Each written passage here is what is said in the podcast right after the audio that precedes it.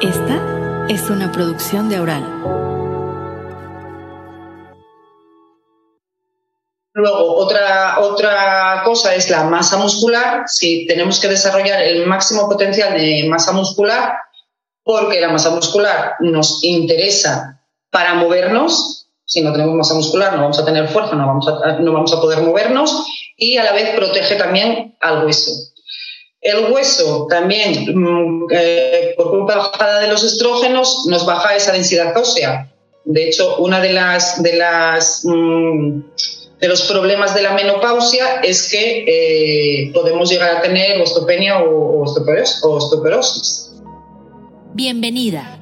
Te saluda Lola Alviar o también Lolita y en este podcast dirigido a mujeres de 40 y más, trataremos con los mejores especialistas los temas relacionados con la salud, la belleza, el crecimiento personal y más.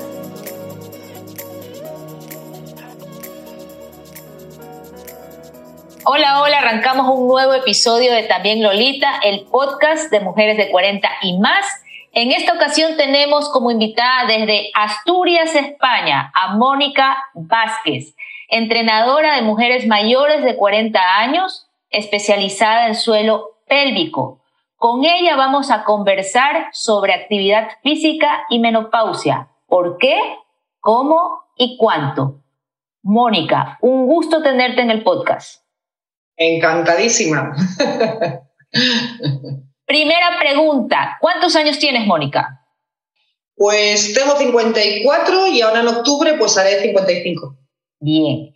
Leí en tu biografía eh, que desarrollaste el proyecto Mujer y Deporte 40, a través del cual yo llegué a ti por Instagram, por tu cuenta de Instagram, para ayudar a las mujeres que están en la misma situación en la que tú te encontrabas años atrás.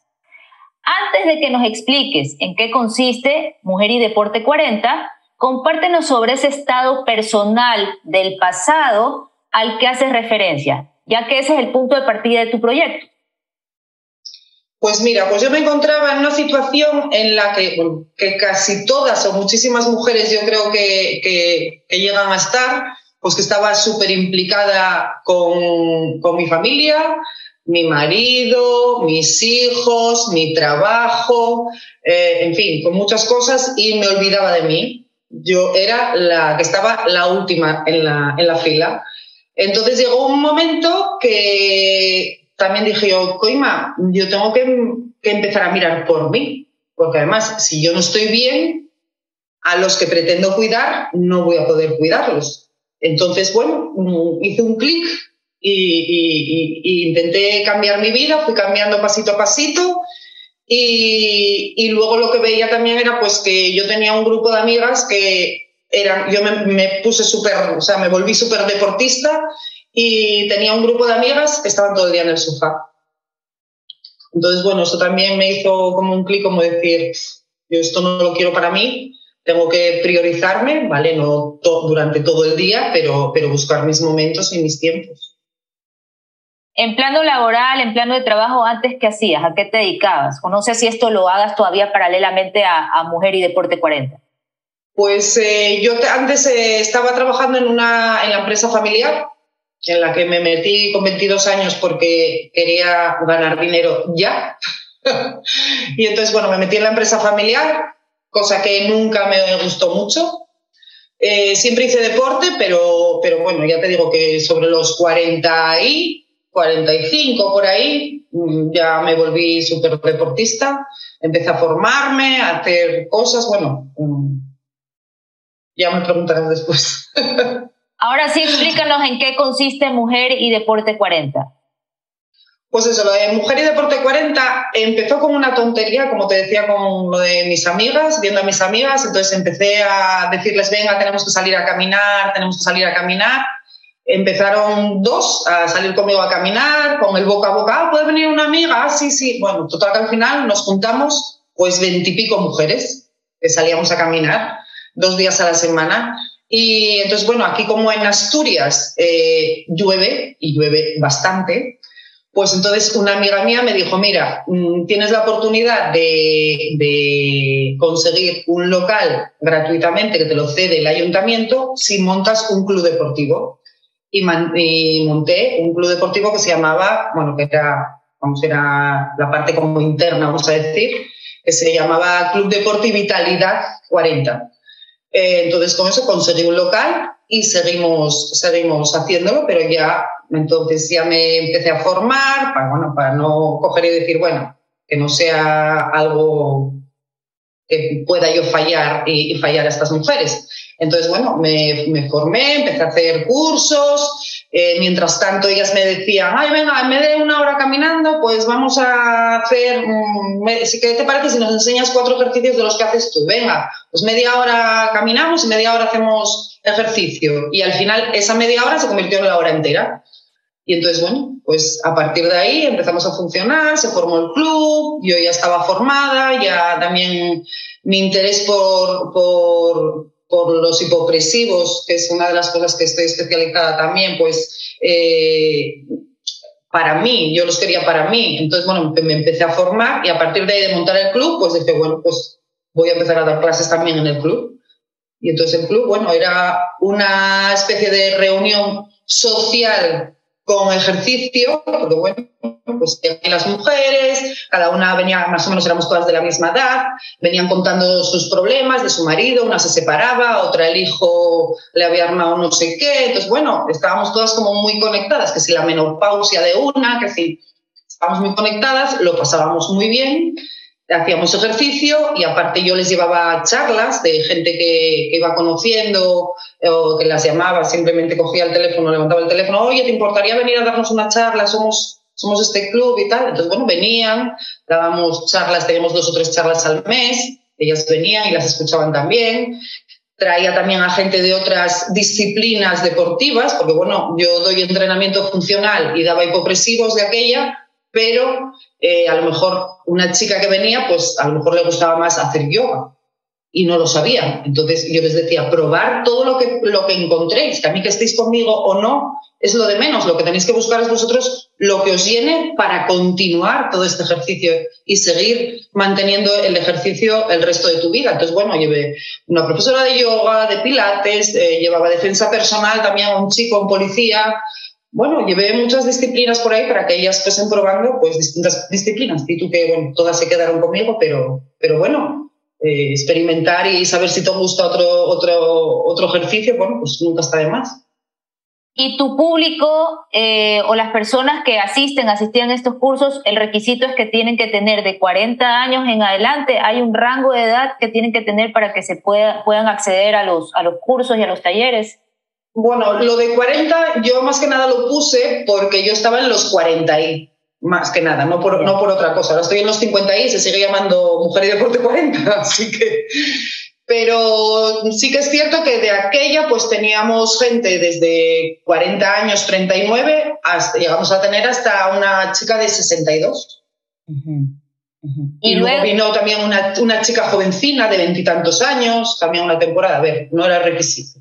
Lo que pasa que, bueno, yo entiendo que entre, las, entre esas edades, pues bueno, teníamos muchas cosas en común. Claro, claro. Y luego lo transformaste en, en, un sitio web para ofrecer todos estos cursos y talleres de manera virtual. De manera sí, pero eso fue muy tarde, eso fue mucho más tarde. Sí, sí. Bien. ¿Tú ya pasaste por menopausia? ¿Ya llegaste a menopausia? Yo estoy transitándola. Tardía, muy tardía, pero, pero sí, todavía la estoy transitando. Bien. Ahora, no solamente se habla de ciencia, sino también por experiencia, ¿no? Ayúdanos a aclarar conceptos que tú manejas por la naturaleza de tu trabajo. ¿Cuánto tiempo ya tienes dedicándote eh, a este enfoque de ejercicio y bienestar para mujeres que están entre los 40 y 50? Pues 10 años. Bien. Ayúdanos a aclarar estos conceptos. Perimenopausia, premenopausia, menopausia y climaterio. ¿Cuáles son las diferencias entre estos términos que suelen confundirse? Pues mira, eh, la premenopausia son los años anteriores a que llegue la menopausia. Menopausia se considera cuando llevas 12 meses consecutivos sin menstruar. Y la menopausia es ese momento, justo ese momento. Una vez que pasa el siguiente mes, ya eh, todo el mundo habla que estás en menopausia, pero ya no es menopausia. Y climaterio es todo el, el, periodo entero, desde que empiezas con los primeros síntomas hasta que se acaba. hasta que se acaba. O sea, diríamos que el climaterio comprende la eh, perimenopausia y la menopausia. Y posmenopausia. Y posmenopausia. Bien. La plenipausia es un término que se usa para llegar y vivir de una manera más plena la menopausia, para valorar esta etapa, porque cuando tienes tu primera menstruación, te dicen muy románticamente que te has convertido en mujer, pero entonces cuando dejas de menstruar, ¿qué eres? ¿En qué te conviertes? Mi percepción es que se relaciona la menopausia y los cambios que conlleva con un estado de pérdida. ¿Cuál es tu opinión al respecto? Bueno, pues que está totalmente equivocado porque, a ver, sí que es cierto que antes las mujeres eh, llegaban a, a, la edad que tengo yo y ya era más o menos el límite de su vida también, claro, la, la, la, lo diré, vamos a la palabra. Bueno, que eso, que las mujeres antes no tenían tanta longevidad, entonces, bueno, se acababa porque ya eran unas ancianas y eso era lo que se pensaba, pero vamos, a día de hoy eh, yo creo que ya no hay esa percepción, vamos, yo por lo menos en mi círculo ya no hay esa mm. percepción de menopausia, eh, decadencia total. Eh, además, yo creo que ya somos muchas porque, bueno, yo a través de Instagram conozco un montonazo de cuentas que se dedican a la menopausia y que están dando visibilidad a la menopausia, que sí que es cierto que hace cinco años no, no se hablaba tanto de la menopausia, cuando se habla, las mujeres hablaban de menopausia era como entre amigas y se acabó y, y, no que nadie sepa nada, pero yo, por ejemplo, con mi pareja, pues hablo tranquilamente de la menopausia. Mi pareja es cinco años más joven que yo y, y cuando estoy por ahí con amigos, pues se habla normal también la menopausia. Yo creo que ya es, que ya no está tan, tan estigmatizado lo de la menopausia como antes. Pero sí que es cierto que muchas mujeres todavía siguen pensando que es ya la decadencia, que es como diciendo, ya soy mayor, soy una anciana, ya esto ya se acaba. Y no, todo lo contrario, todo lo contrario. Vamos, yo con los años que tengo ahora mismo, cuando tenía los 40 decía, es la mejor etapa, ahora creo que es la mejor etapa en la que estoy ahora. Claro. Súper creativas, eh, tienes, a ver, tus hijos, por norma general, yo tengo unos hijos de 23 y 26 años, la gran mayoría de mis amigas ya también son independientes sus hijos, entonces, bueno, tienes, tienes otras motivaciones, tienes muchas mujeres cambian de trabajo en esta época también, se dedican a otras cosas. Yo la veo muy, muy buena esta etapa, la verdad. Y también ir venciendo, por ejemplo, esto de usar los términos relacionados con los ciclos hormonales de la mujer de manera peyorativa. O sea, si estás mal genia, estás en tus días. O sea, la causa es que estás menstruando. O si tienes color, eh, pareces menopáusica, le dicen a uno a manera de burla, ¿no? Dejar de ir utilizando esas, esas bromas, entre comillas, incluso entre nosotras. Pero yo creo que eso es más difícil de, erradicar, fíjate. Yo creo que eso es más, más difícil de erradicar porque ya está en el vocabulario de todo el mundo. Mónica, entre tus formaciones está el entrenamiento para la mujer. ¿En qué se diferencia una rutina con este enfoque de un entrenamiento más general dirigido tanto para hombres como para mujeres? Bueno, pues en realidad no es que se diferencie en nada.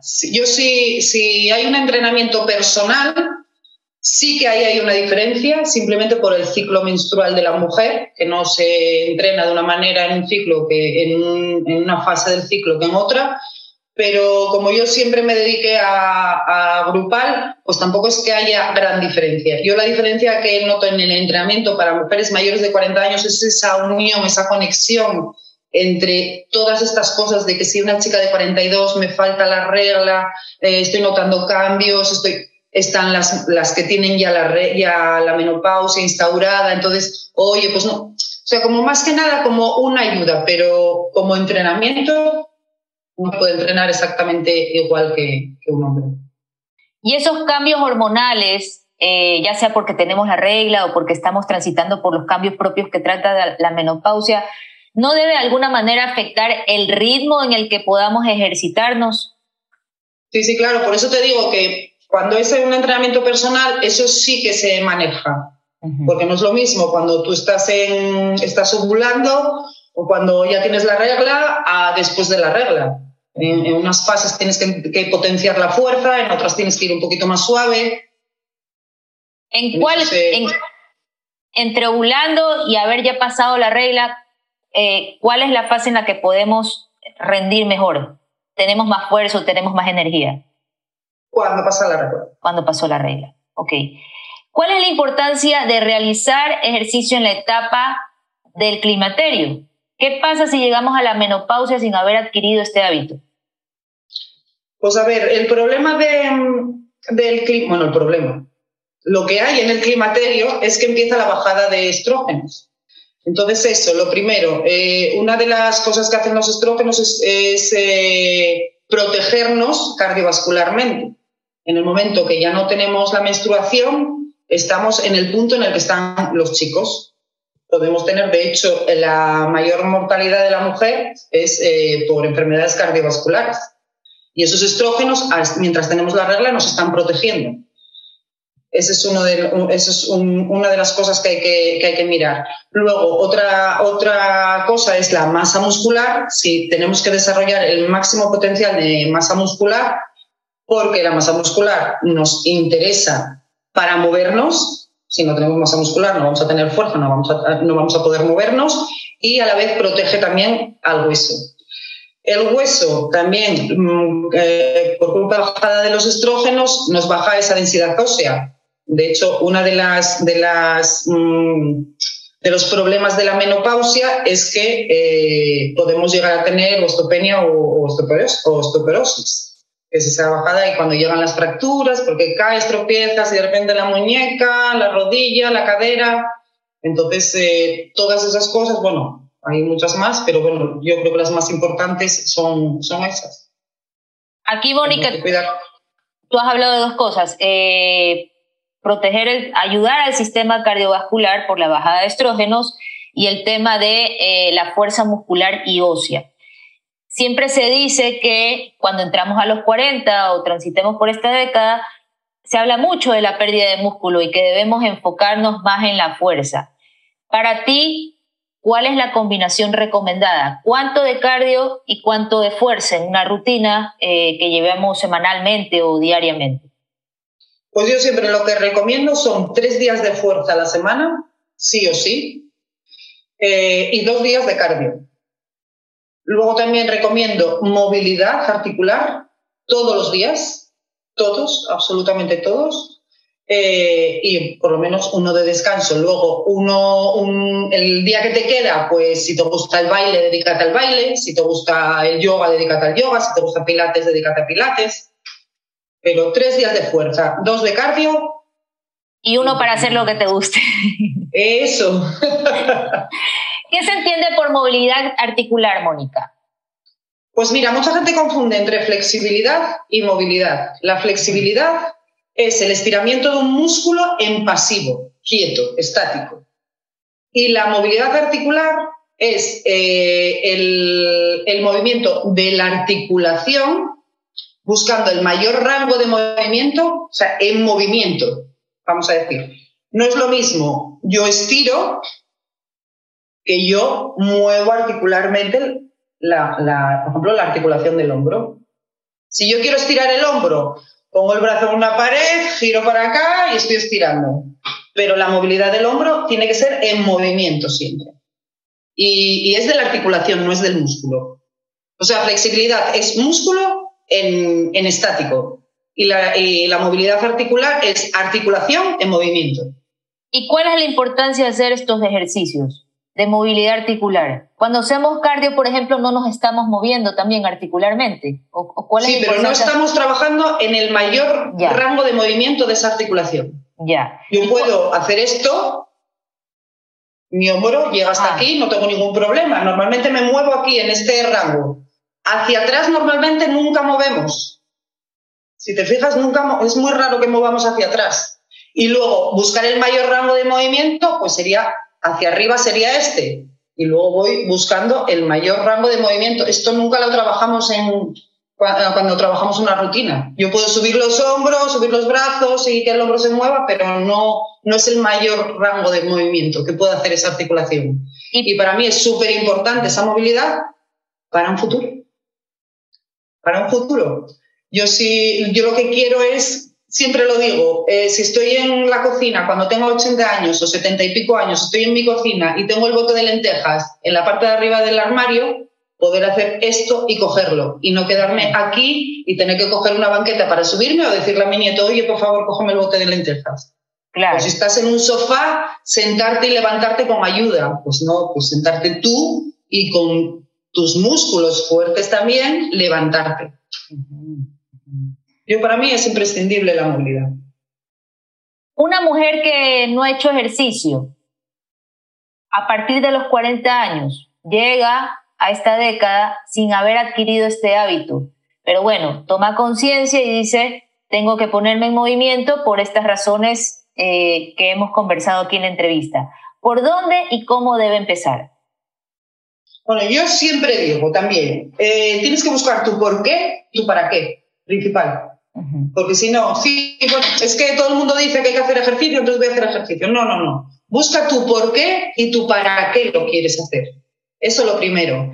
Después, eh, agendarlo busco mis, si vas a hacer, si vas a empezar, vas a empezar, yo qué sé, pues dos días a la semana, pues en mi agenda laboral y de casa, o sea, yo tengo una agenda para todo, lo laboral y lo particular y lo personal, agenda el, ejercicio. Los lunes a las 7 y sé que al lunes a las 7 de la tarde tengo que ponerme a hacer ejercicio. Eso, fundamental. Y luego, si no quieres fallar, si lo vas a hacer a las 7 de la tarde, prepara tu ropa por la mañana o tenla ahí a la vista o para que no sea eso de, oh, es que tengo, que buscar los playeros, tengo que buscar los leggings, saber dónde están ahora, pues ya lo haré mañana. Que somos muy de eso, también las mujeres. Eso, eso también lo haría. Es ir buscando como la facilidad, poniéndome lo fácil para, para no pecar. Ya. Y, por ejemplo, eh, como rutina, ¿nos podrías especificar qué podría hacer para empezar? Como rutina de pues, ejercicio. ¿Cómo podría pues, eh, empezar? rutina, ejercicios, eh, cualquiera. O sea, los ejercicios, yo para mí lo mejor es, mm, todavía hoy estaba haciendo un vídeo sobre ello, el entrenamiento funcional. El entrenamiento funcional, pues, es, es una rutina de ejercicios basados en, en, movimientos que vamos a, utilizar en nuestro día a día. Entonces, pues por ejemplo, una sentadilla. Una sentadilla la puedes hacer profunda con 5 kilos, con 25 kilos o con 68 kilos. Todo depende tu estado físico. Tú, lógicamente, no empezarías haciendo una sentadilla, sentadilla tal. Si te da tu, tu, tu músculo para ir a hacer una sentadilla perfecto, vamos a decir, muy bien, que te enseñen la técnica y con la técnica puedes ir empezando y vas avanzando, pero poco a poco. Ya, o podría ser una sentadilla sin peso. Sí, sí, claro, no, no, evidentemente primero sería una sentadilla sin peso. Buscar primero la técnica de esa, de esa sentadilla para hacerla bien. En el momento que la hagas bien y lo tengas incluido ya, o sea, que tus músculos ya no te no, se estresen al hacer esa sentadilla, pues bueno, hay también distintas modalidades de sentadilla, puedes ir variando sentadillas, luego ya incorporarías un poco de peso o gomas o algo, buscando un poquito de resistencia y luego ya ir avanzando hacia, hacia más peso. ¿Cuáles son las zonas del cuerpo que más debemos de fortalecer las mujeres en esta etapa, Mónica? Todas. Todas. Todas. Todas. A ver, yo creo que el ejercicio es global. Yo si me voy al, monte, pues voy a necesitar mm, unas piernas fuertes, unos glúteos fuertes, unas lumbares fuertes, un abdomen fuerte, voy a necesitar unos brazos porque a lo mejor me tengo que agarrar a algún sitio y para sujetarme o para, o para tirar y subir, todo, todo.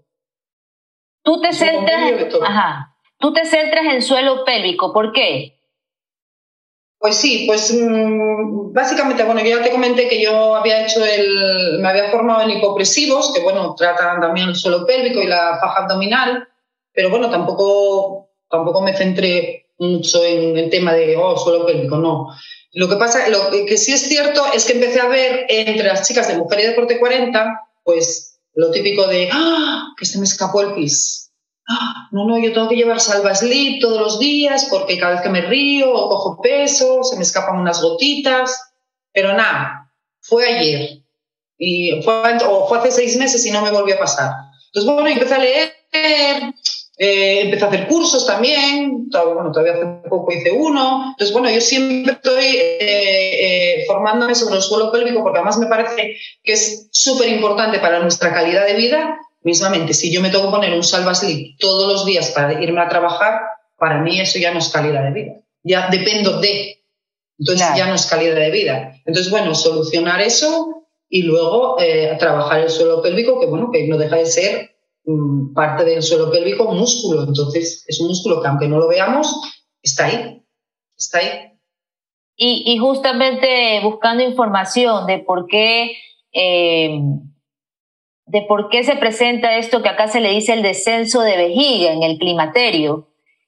Bueno, pueden ser problemas que arrastramos incluso desde la etapa del postparto porque no hubo un debido cuidado, un debido reposo, pero si se presenta ahora en esta etapa, según lo que leía las informaciones del Cleveland Clinic, era porque precisamente bajan las concentraciones de estrógenos y es esta hormona la que mantiene sana las paredes de la vejiga y de la uretra, ¿no? Y de ahí pues que empiezan... Sí, Mónica. Y también, bueno, piensa también que desciende el colágeno. Y el colágeno, todos los ligamentos, o sea, eh, los órganos que tenemos encima del suelo pélvico están unidos por un pequeño ligamento, que ese ligamento es colágeno. Si ese colágeno eh, desciende, eh, los órganos van cayendo y están perfectamente diseñados para estar uno, o sea, cada uno en su sitio. Si uno falla, van a ir los demás cayéndose. Entonces, pero yo bien es cierto que entre las chicas que yo, con las que yo trabajé o, mantengo contacto, tal, descenso de vejiga, eh, más que de vejiga, yo encuentro de útero. Ya, ok. ¿Y podrías, eh, para que las escuchantes lo tengan claro, las diferencias que en cuanto a complicaciones o molestias que presenta el de vejiga y el de útero, para que lo tengan claro. A ver, molestias y demás es lo mismo. O sea, el problema es que te descienda cualquier órgano y el problema es que ese órgano va a salir y va a aparecer por la vagina. Entonces, tú imagínate qué calidad de vida tienes, claro, porque esto tú además cuando, cuando, cuando se te presentan los problemas del suelo pélvico, cuando te das cuenta, ya están, no avisan, o sea, ya están. Entonces, eh, un prolapso ya no tiene vuelta atrás. En prolapsos hay varios grados, entonces puedes detener o puedes parar un poco ese proceso del prolapso, pero no se va a erradicar así porque sí. O sea, la única manera es eh, una operación y, por supuesto, empezar a controlar y a saber gestionar las presiones del suelo pélvico para que no te vuelva a pasar. Porque sí, vale, te ponen una red, pero si tú sigues con los mismos gestos, los mismos hábitos, va a terminar saliendo otra vez. Correcto. Tienes que ir al fisio, especialista en suelo pélvico, a que te enseñe. Y, y te voy a contar que yo me acuerdo. No sé si me expliqué. Sí, sí, es que yo me acuerdo mucho tiempo atrás. Mi mamá ahorita tiene 67 años, pero yo me acuerdo que cuando ella tenía 47 años empezó con estos problemas del descenso de vejiga, el descenso de útero. Entonces, ella fue donde el médico y el médico le dijo, pues bueno, hay que operar, le quitaron el útero, eh, le subieron, por así decirlo, la vejiga y siguió haciendo su vida de siempre. Quizás no tuvo ella la suficiente información como hay ahora y tiempo después de nuevo volvió a sufrir de incontinencia urinaria. Entonces ahí entra lo que tú dices. Bueno, no me pude anticipar, pero ahora sí voy a fortalecer para que de alguna manera eh, no me vuelva a ocurrir o retardar el tiempo en que me vuelva a ocurrir. Entonces ahí entra el fortalecimiento del suelo pélvico. Y lo que yo diría a todas las mujeres también es que igual que te haces una vez al año una citología en el ginecólogo, igual que vas a hacerte una revisión de la boca al dentista una vez al año, pues que vayas a tu, a tu fisio, especialista en suelo pélvico, una vez al año, a hacerte una, una valoración del suelo pélvico ¿Qué ejercicios podemos hacer para fortalecer el suelo pélvico? Aquí entra lo de los hipopresivos. Bueno, los hipopresivos pueden ayudar, pero no todos son hipopresivos también, ¿eh? Eso también hay que, hay que decirlo.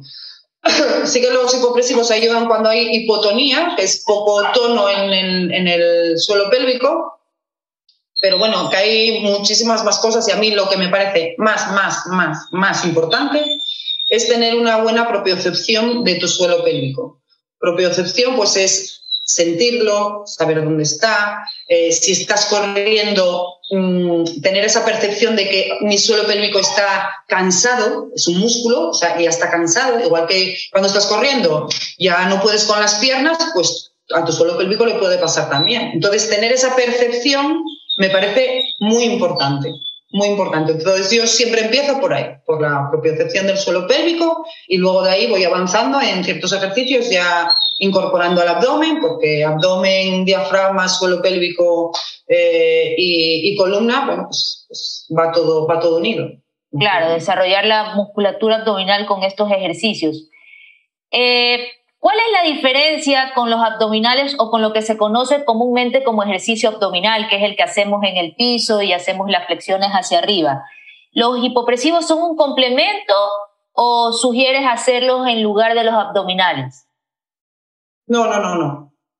No, no. Los hipopresivos es una técnica que hay, es una técnica que es respiratoria y postural, eh, y tú los puedes trabajar, pero, pero los abdominales tradicionales se pueden hacer siempre y cuando tengas esa propia percepción de tu suelo pélvico, seas consciente de cómo está.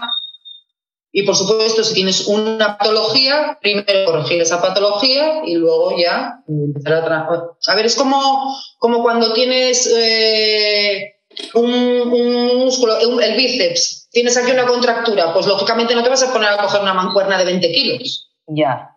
Te recuperas, no paras de moverlo, porque pararse no, pero, pero claro, con conciencia de decir, vale, no puedo coger 20 kilos, igual 5 sí.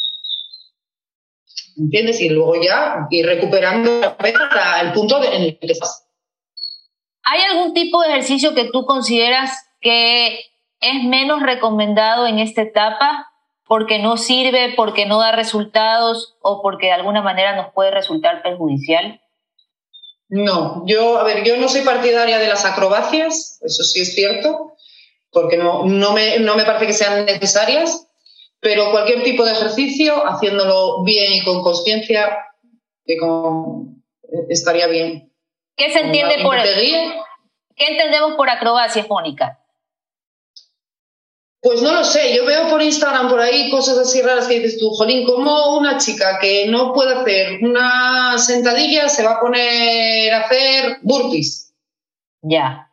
O no, una plancha en, la, en el suelo no la puede hacer, tiene que irse a la pared porque ni de rodillas puede hacerla y va a hacer un burpee. Pues no, no puede ser. Nos, nos estamos ahí yendo al campo de los ejercicios de alto impacto, por así decirlo. Bueno, ese sí es de, es de pacto, sí. Pero el impacto nos, nos interesa, ¿eh? Sí nos interesa, ¿por qué? El, el, impacto nos interesa eh, para la formación de hueso. Ya, o sea, tú no estás en contra del ejercicio de alto impacto. A ver, una cosa es impacto y otra cosa es alto impacto, y todo depende de tu condición. Depende de cada persona. Ahora, una chica que se está haciendo pis, pues, pues, pues no le conviene hacer saltos al cajón, por ejemplo. Claro. Pero eso no quita para que no los pueda hacer. A lo mejor no puede hacer ese, pero puede hacer otros que tengan menor impacto, pero hay que hacer ejercicios de impacto. Cuando yo hago ejercicios de impacto, eh, algunas personas me dicen, cuando hago ejercicios precisamente que son de salto, me dicen, eh, te vas a pulverizar las rodillas, te vas a dañar las articulaciones. ¿Es esto cierto en tu experiencia? No, no. No, porque es que siempre es, que siempre lo mismo. A ver, yo si tengo unos buenos músculos en las rodillas, me van a sujetar y me van a proteger esas rodillas. Ahora es decir, si nunca hice ejercicio y de repente me pongo a hacer saltos al cajón, pues, pues, pues a lo mejor sí me lesiono. Eso es que va en, en cada persona, la condición que tenga cada persona. ¿Por qué indicabas que es importante o cuán necesario es dar un día de descanso a la semana al cuerpo de esa actividad física que realiza durante seis días? Pues porque los músculos se tienen que recuperar. Lógicamente, a ver, por la noche nos sirve para, para recuperar, pero bien es cierto que los músculos tienen que comer y tienen que descansar. Entonces, por eso es el, el tema del descanso, de hacer un día, un día a la semana de descanso. No descanso de no hago absolutamente nada. Eso no.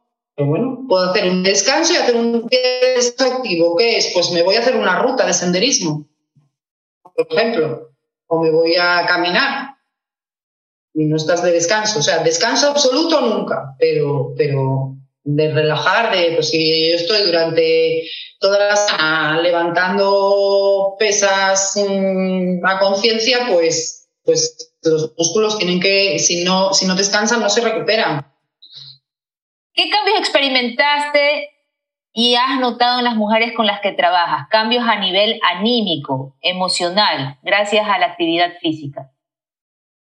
Pues mira, muchísimos, muchísimos. Ya te digo que cuando, cuando nos juntábamos en, en, ese, en ese centro, eh, a lo mejor alguna llegaba con algún problema, hecha polvo, bueno, ya, bueno, ya se le notaba al entrar en la cara y salía pletórica. Pues ¿por qué? Pues porque el ejercicio es lo que tiene.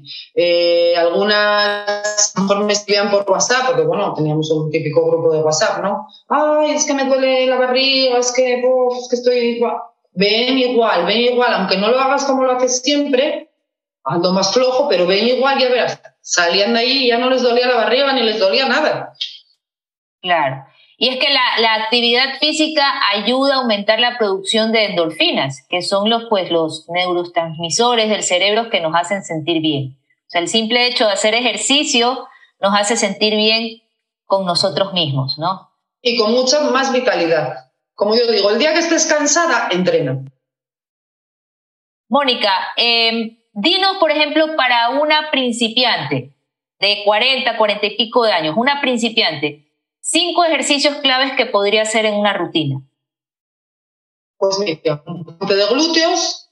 Eh, yo sentadillas y planchas las meto sí o sí.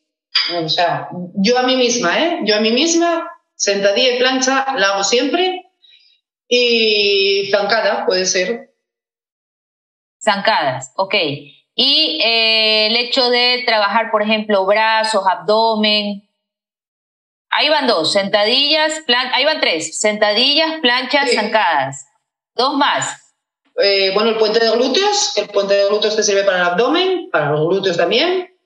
Eh, para brazos, bueno, yo en brazos pues trabajaría a lo mejor con gomas, que hay gomas que son más ligeras, las gomas tienes distintas eh, intensidades, pues con una flojita trabajar las gomas, pues simplemente pisando la goma y hacer un press. O aperturas. También. Ok. ¿Y empezar con repeticiones de cuánto? Bueno, eh, si es principiante, bueno, pues 12 repeticiones, a lo mejor cuatro rondas. Bueno, eso todo depende cómo esté también, claro. Claro, sí, todo depende cómo esté, ¿no? Porque aunque no haga ejercicio, de pronto puede tener una vida eh, no tan sedentaria por la naturaleza de su trabajo, que le implica bastante movilidad, o por el contrario, puede tener una vida demasiado sedentaria. Entonces, el físico o el estado físico sí va a variar. Y el de aquí. El estado emocional. El, mental también, el mental también. Hay veces que, oye, pues a lo mejor pretendemos hacer cuatro rondas y a la tercera dices tú, hasta aquí hasta aquí, porque sabes que la siguiente ronda la vas a hacer mal. Eso es como el peso. ¿Para qué vas a coger 85 si con, a lo mejor con 80 haces bien la técnica y con 85 a lo mejor te destrozas los lumbares? Pues no, pues me quedo en 80. Mónica, tres consejos claves específicos para transitar por el climaterio de manera saludable en mente y cuerpo. Pues mira, mm, en cuerpo evidentemente, el hacer ejercicio mínimo tres días a la semana, si no eres capaz de hacer seis, que yo entiendo que mucha gente seis, si nunca hiciste nada, seis, empezar por seis días, va a ser que no. Pero dos, tres días a la semana, imprescindible. Movilidad articular todos los días, aunque sean cinco minutos, cinco minutos todos los días. Eh, y hacer algún día cardio. Eh, pues si no te gusta correr o no estás preparada para correr, porque bueno, para correr también hay su técnica, eh, salir a caminar, pero con marcha, no de paseo. Salir a caminar con, marcha. Sí, sí, sí, sí, sí. Y pues para la mente, tener a tus amigas cerca, hablar mucho con tus amigas y meditación, eh, pensamientos positivos. Y es con lo que estoy lidiando ahora, con los pensamientos positivos. Con esta recomendación llegamos al final de este episodio de También Lolita. Mónica, mil gracias por habernos atendido desde Asturias, con siete horas de diferencia. Allá es de noche, acá en Ecuador estamos en mediodía. Te felicito por Mujer y Deporte 40, que nace a partir de una necesidad y una experiencia que tú misma viviste. Y me parece que es una manera de construir comunidad para y entre nosotras. Pues muchísimas gracias a ti, muchísimas gracias a las que escuchen, escuchen este podcast. Así que mil gracias para lo que quieras. Estoy aquí para ti y para todas las mujeres. Les recuerdo que pueden seguir eh, a Mónica, lo que hace, los talleres, los cursos que ofrece, las rutinas que nos comparte en su cuenta de Instagram en Mujer y Deporte 40 y tiene un sitio web con el mismo nombre. Éxitos, Mónica, y con ustedes, escuchantes de este podcast, nos volvemos a encontrar en 15 días. Chao, chao. Gracias por escuchar y recomendar este episodio de También Lolita, porque juntas construimos esta comunidad. Esta es una producción de Oral.